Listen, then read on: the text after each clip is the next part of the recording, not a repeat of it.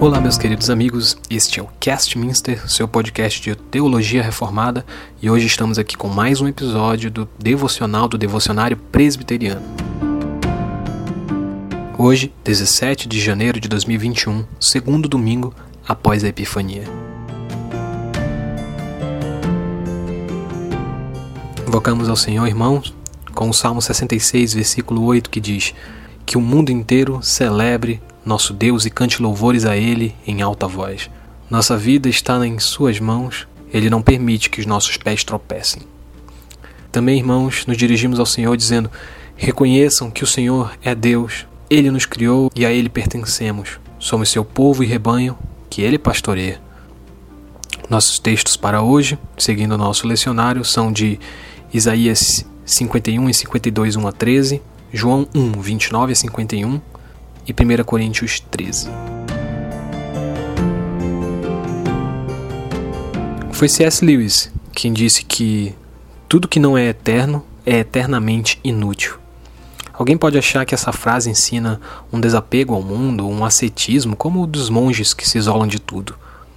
Mas se a gente souber um pouquinho sobre a vida de Lewis, iremos logo entender que essa frase não pode ter esse sentido. Lewis era um amante da literatura, da arte, da história, da imaginação, das paisagens. Então, ou ele era um hipócrita se contradizendo, pois amava as coisas dessa vida, ou de alguma forma ele achava que essas coisas poderiam ser eternas de alguma forma, para que então pudessem ser o que ele chama de úteis. Será possível que algo dessa vida seja eterno? Será que de alguma forma podemos experimentar nessa vida algo da eternidade? Acredito que se olharmos bem os nossos textos de hoje, poderemos ter alguma edificação pensando nesse assunto. O grande eixo da Bíblia é a história de salvação, que Deus executa desde Gênesis até a consumação prometida. Isso talvez seja um senso comum na teologia, embora a gente discorde muita coisa sobre como essa salvação está ocorrendo.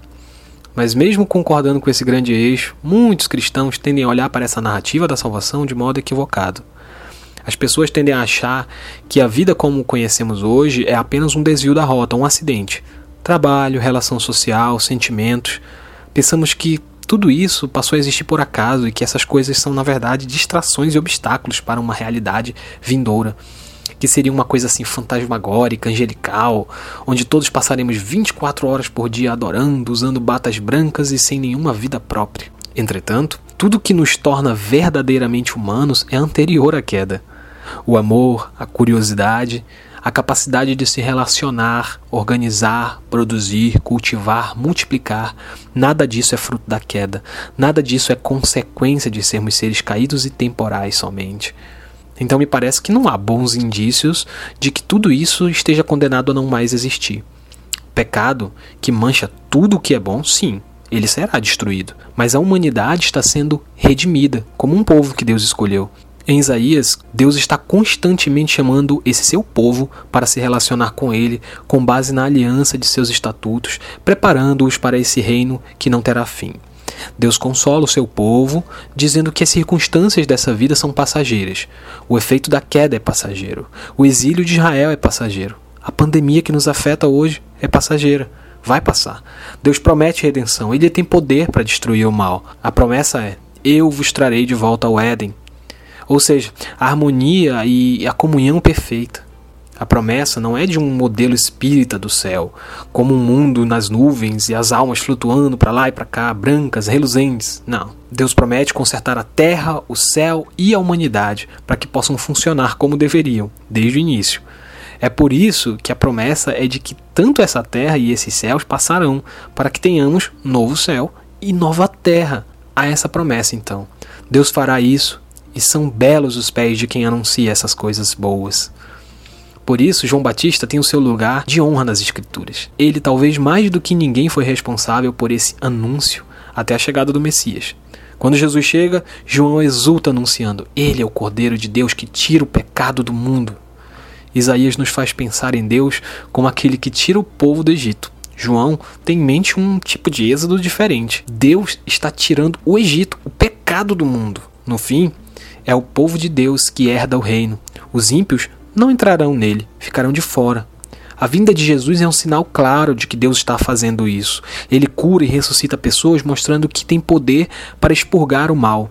Demônios saltam diante dele porque se deparam com quem veio para amarrar o valente e saquear a casa. A própria morte foi derrotada em Cristo. A presença de Jesus na terra não é um anúncio de que seremos abduzidos, mas de que começou o expurgo. Deus começou a julgar as forças do mal e a preparar um lar para o seu povo, onde habita a justiça. É por isso também que Paulo enfatiza que não adianta ter os maiores dons espirituais, línguas, profecias, sem amor. É por isso que não adianta nem mesmo ter caridade, cuidar dos pobres e nem mesmo abraçar o martírio corajosamente por Cristo, sem amor. Sem amor, e tudo isso é vão. Não que os dons e as boas obras sejam vãs em si mesmas, mas a questão é que o que lhes atribui verdadeira utilidade é o fato de que elas têm o poder de apontar para esse reino vindouro que está sendo implantado desde já. Sem o amor, não é eterno. Isso não é eterno, não vale nada. Nem mesmo a fé e a esperança têm um valor próprio sem o amor. Só precisamos de fé enquanto o reino não se consuma. Só precisamos de esperança enquanto esperamos mas o amor é o dom eterno. Ele é o dom que desde já e até a eternidade perdura. Dois capítulos após falar do amor, o apóstolo Paulo fala que se a nossa esperança em Cristo se resume a essa vida, somos os mais infelizes de todos os homens. Paulo tem em mente uma vida no reino consumado, onde temos um corpo novo e melhor, onde viveremos como um povo perfeito, onde seremos uma igreja perfeita. Não estamos esperando o fim da história, mas o raiar de um capítulo perfeito e eterno. O amor é o vínculo da perfeição. É o amor que nos direciona para lá. Sem o amor, tudo é perecível, logo, como disse Lewis, é eternamente inútil. Em palavras paulinas, podemos dizer: quer comais, quer bebais ou façais qualquer outra coisa, façamos para a glória de Deus. Ou seja, vivamos desde já como membros desse reino que vemos em parte. Praticar o amor em todas as áreas de nossa vida é praticar a eternidade dentro do tempo. Pratiquemos então a eternidade. Oremos ainda, irmãos, da seguinte maneira: Todo-Poderoso e eterno Deus que governa todas as coisas, no céu e na terra, misericordiosamente ouça as súplicas do teu povo e concede-nos tua paz todos os dias da nossa vida, por Jesus Cristo, nosso Senhor. Amém. É isso então, irmãos. Muito obrigado pela presença de vocês em mais um podcast devocional aqui e até a próxima. Abraço.